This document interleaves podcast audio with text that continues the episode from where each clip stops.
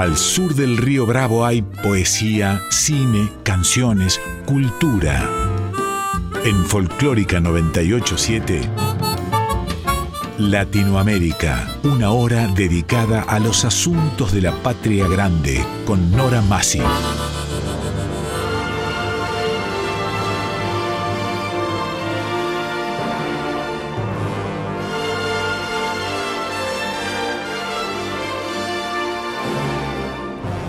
Latinoamérica, novela, cuento, teatro, poesía, música, artes visuales, ciencia y arte. Este programa es auspiciado por SADE, Sociedad Argentina de Escritores.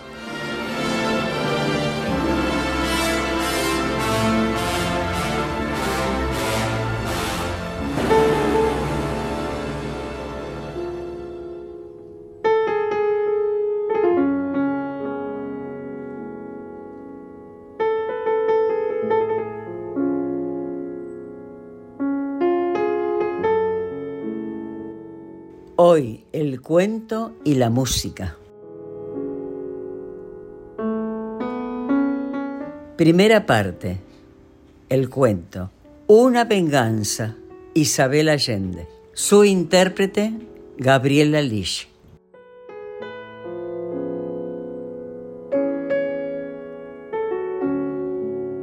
Isabel Allende, escritora chilena, considerada una de las grandes escritoras del mundo latinoamericano. La primera gran novela de Isabel Allende, La Casa de los Espíritus, próxima al llamado realismo mágico, fue publicada en 1982. Esta obra la consagró como una de las grandes escritoras hispanoamericanas de todos los tiempos. En septiembre de 2010 fue galardonada con el Premio Nacional de Literatura de Chile por la excelencia y aporte de su obra a la literatura, la que ha concitado atención en Chile y en el extranjero, y también ha sido reconocida por múltiples distinciones y ha revalorizado el papel del lector. La producción.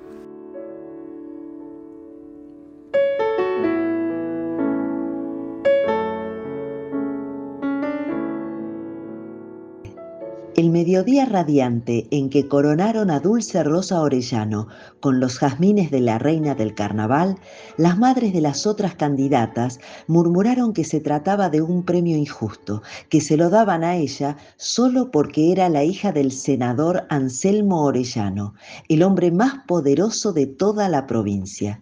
Admitían que la muchacha resultaba agraciada, tocaba el piano y bailaba como ninguna pero había otras postulantes a ese galardón mucho más hermosas. La vieron de pie en el estrado con su vestido de organza y su corona de flores, saludando a la muchedumbre, y entre dientes la maldijeron. Por eso, algunas de ellas se alegraron cuando meses más tarde el infortunio entró en la casa de los Orellano, sembrando tanta fatalidad que se necesitaron 25 años para cosecharla. La noche de la elección de la reina hubo baile en la alcaldía de Santa Teresa y acudieron jóvenes de remotos pueblos para conocer a Dulce Rosa. Ella estaba tan alegre y bailaba con tanta ligereza que muchos no percibieron que en realidad no era la más bella.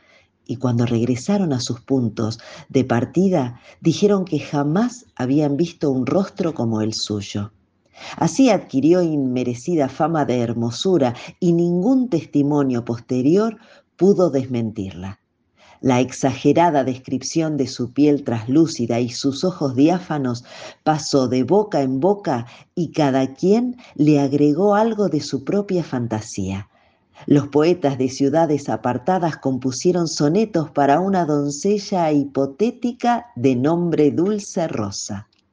El rumor de esa belleza floreciendo en la casa del senador Orellano llegó también a oídos de Tadeo Céspedes, quien nunca imaginó conocerla, porque en los años de su existencia no había tenido tiempo para aprender versos ni mirar mujeres. Él se ocupaba solo de la guerra civil. Desde que empezó a afeitarse el bigote tenía un arma en la mano y desde hacía mucho vivía en el fragor de la pólvora. Había olvidado los besos de su madre y hasta los cantos de la misa. No siempre tuvo razones para ofrecer pelea, porque en algunos periodos de tregua no había adversarios al alcance de su pandilla, pero incluso en esos tiempos de paz forzosa vivió como un corsario. Era hombre habituado a la violencia, Cruzaba el país en todas direcciones, luchando contra enemigos visibles cuando los había y contra las sombras cuando debía inventarlos. Y así habría continuado si su partido no gana las elecciones presidenciales. De la noche a la mañana pasó de la clandestinidad a hacerse cargo del poder y se le terminaron los pretextos para seguir alborotando. La última misión de Tadeo Céspedes fue la expedición punitiva a Santa Teresa. Con 120 hombres entró al pueblo de noche para dar un escarmiento y eliminar a los cabecillas de la oposición. Balearon las ventanas de los edificios públicos, destrozaron la puerta de la iglesia y se metieron a caballo hasta el altar mayor, aplastando al padre Clemente que se les plantó por delante y siguieron al galope con un estrépito de guerra en dirección a la villa del senador Orellano, Balearon las ventanas de los edificios públicos, destrozaron la puerta de la iglesia y se metieron a caballo hasta el altar mayor, aplastando al padre Clemente, que se les plantó por delante y siguieron al galope con un estrépito de guerra en dirección a la villa del senador Orellano, que se alzaba con orgullo sobre la colina. A la cabeza de una docena de sirvientes leales, el senador esperó a Tadeo Céspedes, después de encerrar a su hija en la última habitación del patio y soltar a los perros. En ese momento lamentó, como tantas otras veces en su vida, no tener descendientes varones que lo ayudaran a empuñar las armas y defender el honor de su casa. Se sintió muy viejo, pero no tuvo tiempo de pensar en ello, porque vio en las laderas del cerro el destello terrible de 120 antorchas que se aproximaban espantando la noche. Repartió las últimas municiones en silencio. Todo estaba dicho, y cada uno sabía que antes del amanecer debería morir como un macho en su puesto de pelea. El último tomará la llave del cuarto donde está mi hija y cumplirá con su deber dijo el senador al oír los primeros tiros. Todos esos hombres habían visto nacer a Dulce Rosa y la tuvieron en sus rodillas cuando apenas caminaba. Le contaron cuentos de aparecidos en las tardes de invierno, la oyeron tocar el piano y la aplaudieron emocionados el día de su coronación como reina del carnaval. Su padre podía morir tranquilo, pues la niña nunca caería viva en las manos de Tadeo Céspedes. Lo único que jamás pensó el senador Orellano fue que a pesar de su temeridad en la batalla, el último en morir sería él. Vio caer uno a uno a sus amigos y comprendió por fin la inutilidad de seguir resistiendo. Tenía una bala en el vientre y la vista difusa. Apenas distinguía a las sombras trepando por las altas murallas de su propiedad pero no le falló el entendimiento para arrastrarse hasta el tercer patio. Los perros reconocieron su olor por encima del sudor, la sangre y la tristeza que lo cubrían, y se apartaron para dejarlo pasar. Introdujo la llave en la cerradura, abrió la pesada puerta y a través de la niebla metida en sus ojos vio a Dulce Rosa aguardándolo. La niña Llevaba el mismo vestido de organza usado en la fiesta de carnaval y había adornado su peinado con las flores de la corona. Es la hora, hija, dijo gatillando el arma mientras a sus pies crecía un charco de sangre. No me mate, padre, replicó ella con voz firme. Déjeme viva para vengarlo y para vengarme. El senador Anselmo Orellano observó el rostro de quince años de su hija e imaginó lo que haría con ella Tadeo Céspedes. Pero había gran fortaleza en los ojos transparentes de Dulce Rosa y supo que podría sobrevivir para castigar a su verdugo. La muchacha se sentó sobre la cama y él tomó lugar a su lado, apuntando a la puerta. Cuando se cayó el bullicio de los perros moribundos, se dio la tranca Saltó el pestillo y los primeros hombres irrumpieron en la habitación. El senador alcanzó a hacer seis disparos antes de perder el conocimiento. Tadeo Céspedes creyó estar soñando al ver un ángel coronado de jazmines que sostenía en los brazos a un viejo agonizante, mientras su blanco vestido se empapaba de rojo, pero no le alcanzó la piedad para una segunda mirada, porque venía borracho de violencia y enervado por varias horas de combate. La mujer es para mí, dijo antes de que sus hombres le pusieran las manos encima. Amaneció un viernes plomizo teñido por el resplandor del incendio. El silencio era denso en la colina. Los últimos gemidos se habían callado cuando Dulce Rosa pudo ponerse de pie y caminar hacia la fuente del jardín que el día anterior estaba rodeada de magnolias y ahora era solo un charco tumultuoso en medio de los escombros. Del vestido no quedaban sino jirones de organza que ella se quitó lentamente para quedar desnuda. Se sumergió en el agua fría. El sol apareció entre los abedules y la muchacha pudo ver el agua volverse rosada al lavar la sangre que le brotaba entre las piernas y la de su padre, que se había secado en su cabello. Una vez limpia, serena y sin lágrimas, volvió a la casa en ruinas. Buscó algo para cubrirse, tomó una sábana de bramante y salió al camino a recoger los restos del senador. Lo habían atado de los pies para arrastrarlo al galope por las laderas de la colina hasta convertirlo en un guiñapo de lástima. Pero guiada por el amor, su hija pudo reconocerlo sin vacilar.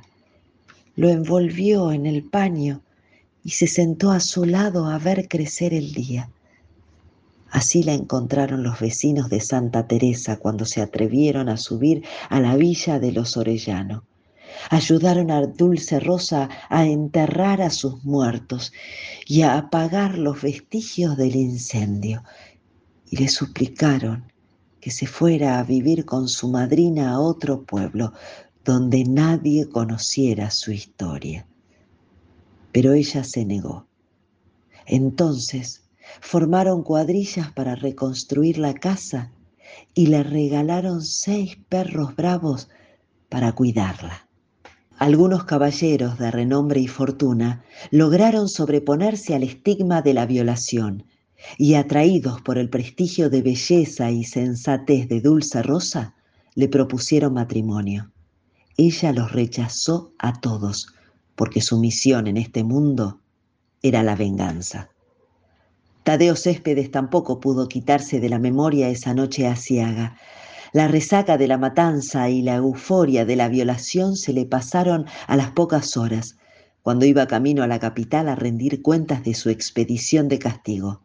Entonces acudió a su mente la niña vestida de baile y coronada de jazmines que lo soportó en silencio en aquella habitación oscura donde el aire estaba impregnado de olor a pólvora. Volvió a verla en el momento final, tirada en el suelo, mal cubierta por sus harapos enrojecidos, hundida en el sueño compasivo de la inconsciencia. Y así Siguió viéndola cada noche en el instante de dormir durante el resto de su vida. La paz, el ejercicio del gobierno y el uso del poder lo convirtieron en un hombre reposado y laborioso. Con el transcurso del tiempo se perdieron los recuerdos de la guerra civil y la gente empezó a llamarlo Don Tadeo. Se compró una hacienda al otro lado de la sierra se dedicó a administrar justicia y acabó de alcalde. Si no hubiera sido por el fantasma incansable de Dulce Rosa Orellano, tal vez habría alcanzado cierta felicidad. Pero en todas las mujeres que se cruzaron en su camino, en todas las que abrazó en busca de consuelo, y en todos los amores perseguidos a lo largo de los años, se le aparecía el rostro de la reina del carnaval. Y para mayor desgracia suya, las canciones que a veces traían su nombre en versos de poetas populares no le permitían apartarla de su corazón. La imagen de la joven creció dentro de él, ocupando enteramente hasta que un día no aguantó más. Estaba en la cabecera de una larga mesa de banquete celebrando sus 57 años, rodeado de amigos y colaboradores, cuando creyó ver sobre el mantel a una criatura desnuda entre capullos de jazmines y comprendió que esa pesadilla no lo dejaría en paz ni después de muerto. Dio un golpe de puño que hizo temblar la vajilla y pidió su sombrero y su bastón. ¿A dónde va, don Tadeo? preguntó el prefecto. A reparar un daño antiguo, respondió, saliendo sin despedirse de nadie. No tuvo necesidad de buscarla, porque siempre supo que se encontraba en la misma casa de su desdicha, y hacia allá dirigió su coche. Para entonces existían buenas carreteras y las distancias parecían más cortas. El paisaje había cambiado en esas décadas, pero al dar la última curva de la colina, apareció la villa tal como la recordaba antes de que su pandilla la tomara por asalto. Allí estaban las sólidas paredes de piedra de río que él destruyera con cargas de dinamita. Allí los árboles de los cuales colgó los cuerpos de los hombres del senador. Allí el patio donde masacró a los perros. Detuvo su vehículo a cien metros de la puerta y no se atrevió a seguir, porque sintió el corazón explotándole dentro del pecho. Iba a dar media vuelta para regresar por donde había llegado, cuando surgió entre los rosales una figura envuelta en el halo de sus faldas. Cerró los párpados, deseando con toda su fuerza que ella no lo reconociera. En la suave luz de las seis percibió a Dulce Rosa Orellano que avanzaba flotando por los senderos del jardín. Notó su cabello, su rostro claro, la armonía de sus gestos, el revuelo de su vestido y creyó encontrarse suspendido en un sueño que duraba ya veinticinco años. Por fin viene de Céspedes, dijo ella al divisarlo sin dejarse engañar por su traje negro de alcalde, ni su pelo gris de caballero, porque aún tenía las mismas manos de pirata. Me has perseguido sin tregua, no he podido amar a nadie en toda mi vida, solo a ti, murmuró él con la voz rota por la vergüenza. Dulce Rosa Orellano suspiró satisfecha. Lo había llamado con el pensamiento de día y de noche durante todo ese tiempo. Y por fin estaba allí. Había llegado su hora. Pero lo miró a los ojos y no descubrió en ellos ni rastros del verdugo, solo lágrimas frescas. Buscó en su propio corazón el odio cultivado a lo largo de su vida y no fue capaz de encontrarlo. Evocó el instante en que le pidió a su padre el sacrificio de dejarla con vida para cumplir un deber. Revivió el abrazo tantas veces maldito de ese hombre y la madrugada en la cual envolvió unos despojos tristes en una sábana de bramante. Repasó el plan perfecto de su venganza, pero no sintió la alegría esperada, sino por el contrario, una profunda melancolía. Tadeo Céspedes Tomó su mano con delicadeza y besó la palma, mojándola con su llanto. Entonces ella comprendió aterrada que de tanto pensar en él a cada momento, saboreando el castigo por anticipado, se le dio vuelta el sentimiento y acabó por amarlo. En los días siguientes ambos levantaron las compuertas del amor reprimido y por vez primera en sus ásperos destinos se abrieron para recibir la proximidad del otro. Paseaban por los jardines hablando de sí mismos, sin omitir la noche fatal que torció el rumbo de sus vidas. Al atardecer, ella tocaba el piano y él Fumaba escuchándola hasta sentir los huesos blandos y la felicidad envolviéndolo como un manto y borrando las pesadillas del tiempo pasado. Después de cenar, Tadeo Céspedes partía a Santa Teresa, donde ya nadie recordaba la vieja historia de horror. Se hospedaba en el mejor hotel y desde allí organizaba su boda Quería una fiesta con fanfarria, derroche y bullicio, en la cual participara todo el pueblo. Descubrió el amor a una edad en que otros hombres han perdido la ilusión y eso le devolvió la fortaleza de su juventud. Deseaba rodear a Dulce Rosa de afecto y belleza, darle todas las cosas que el dinero pudiera comprar, a ver si conseguía compensar en sus años de viejo el mal que le hiciera de joven. En algunos momentos lo invadía el pánico. Espiaba el rostro de ella en busca de los signos del rencor, pero solo veía la luz del amor compartido y eso le devolvía la confianza. Así pasó un mes de dicha. Dos días antes del casamiento, cuando ya estaban armando los mesones de la fiesta en el jardín, matando las aves y los cerdos para la comilona y cortando las flores para decorar la casa, Dulce Rosa Orellano se probó el vestido de novia. Se vio reflejada en el espejo, tan parecida al día de su coronación como reina del carnaval, que no supo seguir engañando a su propio corazón supo que jamás podría realizar la venganza planeada, porque amaba al asesino, pero tampoco podría callar al fantasma del senador. Así es que despidió a la costurera, tomó las tijeras y se fue a la habitación del tercer patio que durante todo ese tiempo había permanecido desocupada. Tadeo Céspedes la buscó por todas partes, llamándola desesperado. Los ladridos de los perros lo condujeron al otro extremo de la casa. Con ayuda de los jardineros, echó abajo la puerta trancada y entró al cuarto donde una vez viera a un ángel coronado de jazmines. Encontró a Dulce Rosa Orellano tal como la viera en sus sueños cada noche de su existencia, con el mismo vestido de organza ensangrentado, y adivinó que viviría hasta los 90 años para pagar su culpa con el recuerdo de la única mujer que su espíritu podía amar.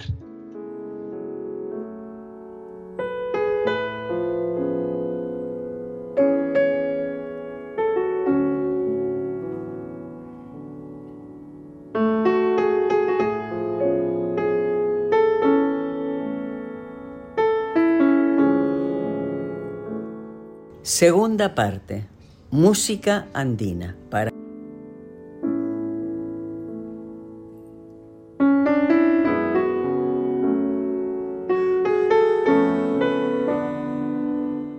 Latinoamérica con Nora Masi en Folclórica 987.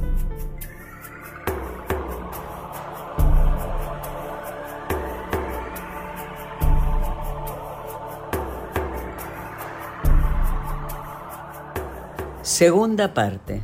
Música andina para meditar.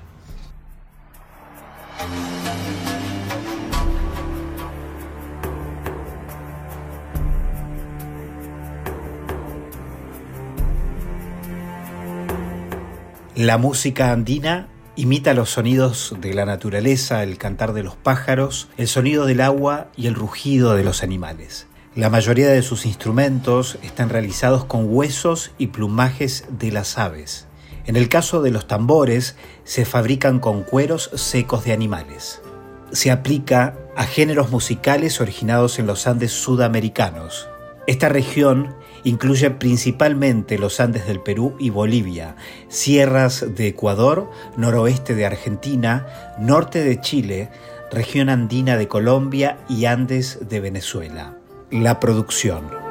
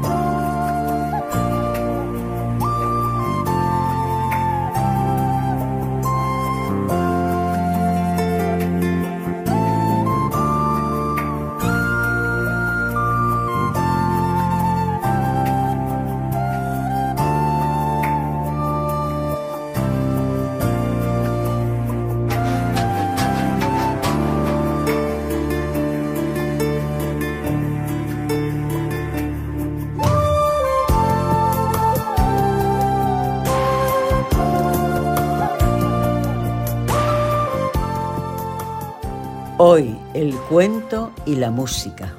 Primera parte. El cuento. Una venganza. Isabel Allende. Su intérprete, Gabriela Lish. Segunda parte. Música andina para meditar. Presentación Quique Pessoa. Realización técnica y editor de arte Javier Chiavone. Recopilación de autor y coordinación Patricio Schulze. Te invitamos a escuchar cualquier episodio de Latinoamérica en nuestro podcast. Nos podés encontrar en anchor.fm, Spotify, Google y Apple Podcast, entre otras. Te esperamos. Producción, guion y conducción Nora Massi. Latinoamérica. Novela, cuento, teatro, poesía, música, artes visuales, ciencia y arte